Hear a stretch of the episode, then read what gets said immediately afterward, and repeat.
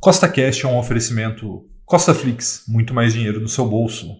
Levante ideias de investimento.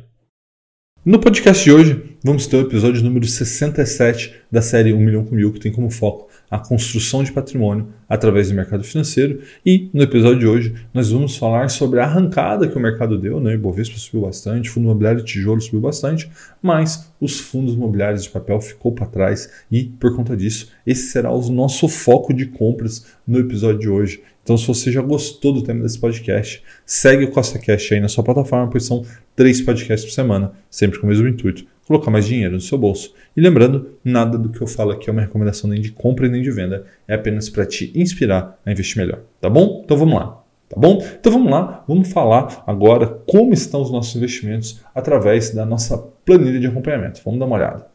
E aí, a gente olhando a planilha aqui, veja que tem ali um, uma coluna vermelha nesse momento, que é ações de dividendo, né? e as pessoas podem se confundir e falar: não, Rafael, mas por que está vermelho ali? Está perdendo dinheiro? Muito pelo contrário, está ganhando um bom dinheiro nas nossas ações de dividendo, tá? E ela está vermelha ali porque ela subiu tanto que extrapolou a nossa banda superior aqui para ações de dividendo. Né? A gente quer manter ali em 20%, admitimos chegar até 24% e ela está em 25,32%, mostrando que houve uma puxada significativa do Ibovespa, né? principalmente nas ações mais blue chips, as melhores ações. Né? Por quê? Porque essas empresas entregaram um resultado muito consistente, um ótimo resultado agora nessa última temporada, nas últimas semanas, e é lógico que o mercado se reprecificou por conta disso. Tá? Isso não aconteceu somente nas ações de dividendo, né? as ações de valorização também estão recuperando. Tá? E, inclusive, até mesmo no exterior, né? a gente vê um mercado lá fora se recuperando.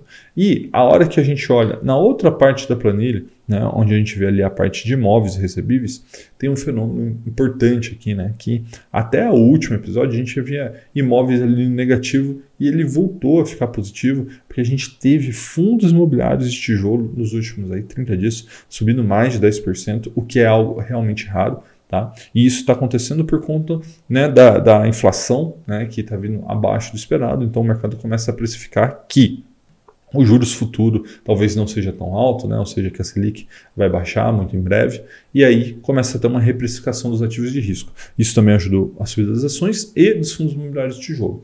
No entanto, por conta dessa deflação, né, por conta dessa inflação caindo, o que aconteceu? Os fundos imobiliários de papel ficaram para trás. Né? Por quê? Porque o rendimento desses ativos, né, o fundo imobiliário de papel, é atrelado à inflação. Então, se eu tenho uma inflação mais um juros real e a minha inflação vem negativa, como ela veio, isso afeta diretamente os meus rendimentos. Então, como os rendimentos dos fundos imobiliários de papel tendem a cair nos próximos meses, o mercado já está fazendo sell off, uma venda generalizada. E é lógico que aqui a gente vai aproveitar esse fato para comprar mais ativos a ótimos preços. Né? Lembrando, a gente sempre precisa ter uma atitude anticíclica e é por isso que a planilha é tão importante, porque ela te mostra exatamente isso. Né? Vê ali que imóveis né, está em 10,27%, lembrando que a gente quer ter 10%, e recebíveis está em 9,38%, né, porque eles caíram. Então a gente vai balancear aqui e também recompor o nosso caixa. Né? Nosso caixa ali está bem magrinho, 8,67%, mas por quê?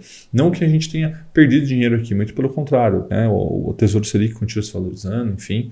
Mas o que aconteceu? Com a valorização de todos os outros ativos, a representatividade do caixa ficou menor. E é por isso que ele parece que caiu. Né?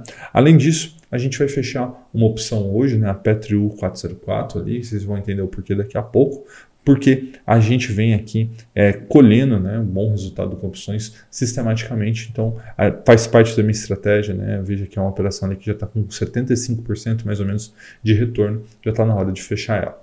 Lembrando que nós já investimos 68 mil reais nessa série e ela já está ali em mais de 80 mil reais. Né? Nossa barra do milhão está em 8,05, acho que é a primeira vez que a gente extrapola aqui os 80 mil reais, né, os 8%, e daqui a pouco a gente vai chegar a 9%, a 10%, a 20%, a 30%, 50%, até um belo dia que a gente vai chegar a 100% e teremos atingido o nosso 1 milhão de reais. Como que a gente vai fazer isso? Com uma estratégia que entrega uma rentabilidade acima do Ibovespa e acima do CDI. Como você pode ver, a carteira do milhão com mil, desde que ela começou, está com uma rentabilidade de 25,23%, contra um CDI de 14,92 e um Ibovespa de menos 2,6.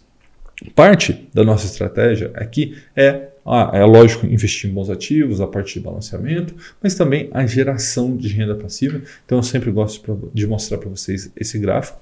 No mês atual, nós já recebemos R$ 138,80, que não é uma grande renda passiva aqui para nossa série, mas ainda falta cair esse mês. Taesa, Banco do Brasil e Petrobras, o que vai tornar esse mês o segundo melhor mês. Não bateremos o recorde, tá? Infelizmente, o recorde vai ficar para os próximos meses. Acredito que a gente vai bater ainda em 2022, mas esse será o segundo melhor mês de renda passiva da carteira, que já recebeu até hoje mais de R$ 5.200, né, para ser exato, R$ 5.205,79 de renda passiva. E aquilo que eu já falei para vocês, já ultrapassamos R$ 5.000, vamos ultrapassar 10, 15, 20, muito possivelmente vamos ultrapassar aqui 100 mil reais de renda passiva recebido nessa série, onde vocês vão conseguir acompanhar né, episódio por episódio o crescimento da renda passiva, criando um efeito exponencial sobre esse dinheiro que vai nos ajudar a alcançar um milhão de reais.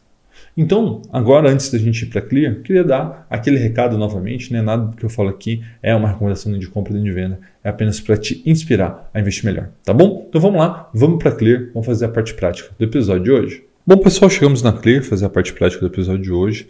Eu sempre gosto de começar vendo aqui o nosso extrato, né? Ver o que aconteceu entre os episódios, né? Então, colocar aqui os últimos 30 dias.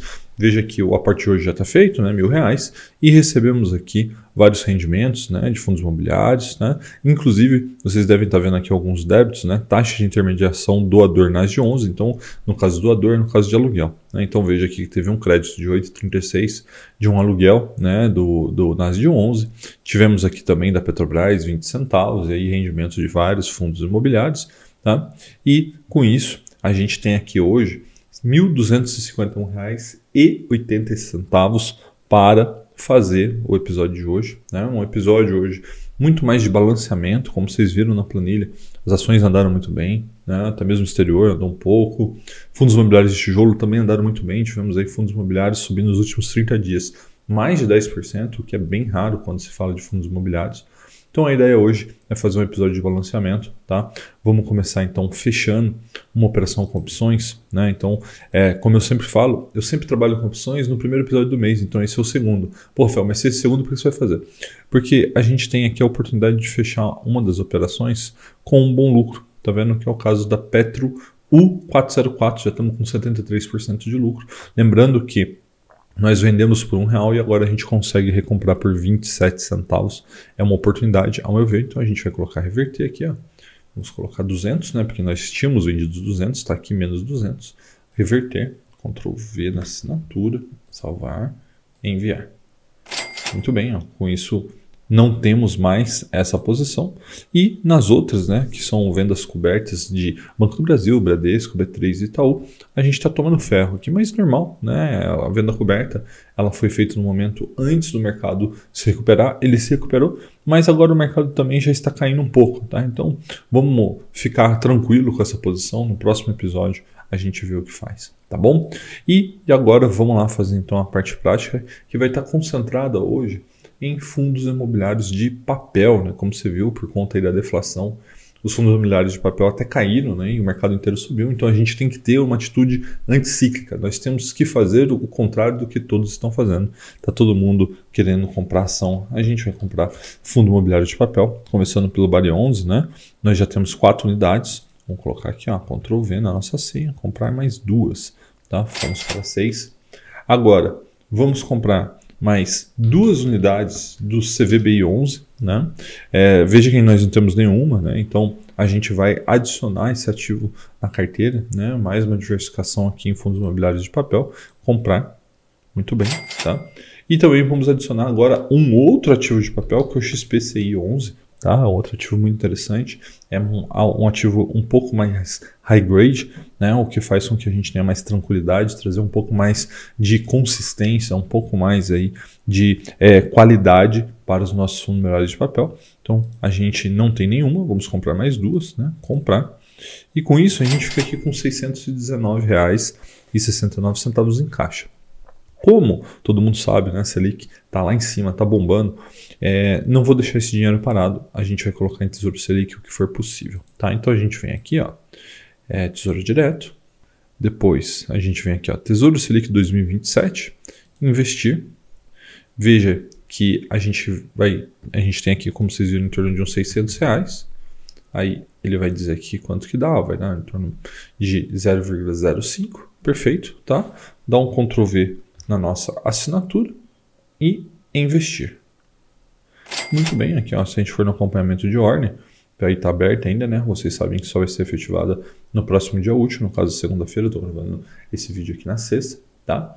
Então, com isso a gente conclui a parte prática do milhão com mil e agora a gente volta para o computador porque eu tenho ainda alguma coisa muito importante para falar para você, tá? Principalmente quando a gente está falando das compras de hoje, que são compras mais anticíclicas, né? Ou seja, meio contra-intuitiva, tá bom? Então vamos voltar para o computador para a gente falar sobre isso. Então, pessoal, recapitulando né, o que a gente acabou de fazer na parte prática, primeira coisa que chama com certeza a atenção de vocês, né? Eu fiz o fechamento da put vendida, né, a Petro U404, comprei as 200 que eu tinha vendido no último episódio, né? Foi aí uma, uma compra e uma venda relativamente rápida, duas semanas. E por que, que eu fiz isso? Né? Porque eu disse na compra, né, na hora que eu vendi, na realidade no último episódio, é, se você não viu, veja né, esse episódio, mas eu disse exatamente assim: ó, essa é uma operação para ganhar com os dividendos da Petrobras os dividendos da Petrobras vieram e, de fato, depois as ações da Petrobras subiram conforme eu imaginei que fosse acontecendo. Tá? Então, a gente já tem aqui um belo de um lucro, tá? então já está na hora de colocar esse dinheiro no bolso. Por isso que eu comprei as 200 Petro 404 e, aproveitando a oportunidade que o mercado deu, também comprei vários fundos imobiliários de papel. Tá? Então, compramos o Bari 11, que era um ativo que já estava na carteira, compramos duas unidades e adicionamos dois novos ativos, né? o CVBI 11 e o XPCI 11, né? duas unidades cada.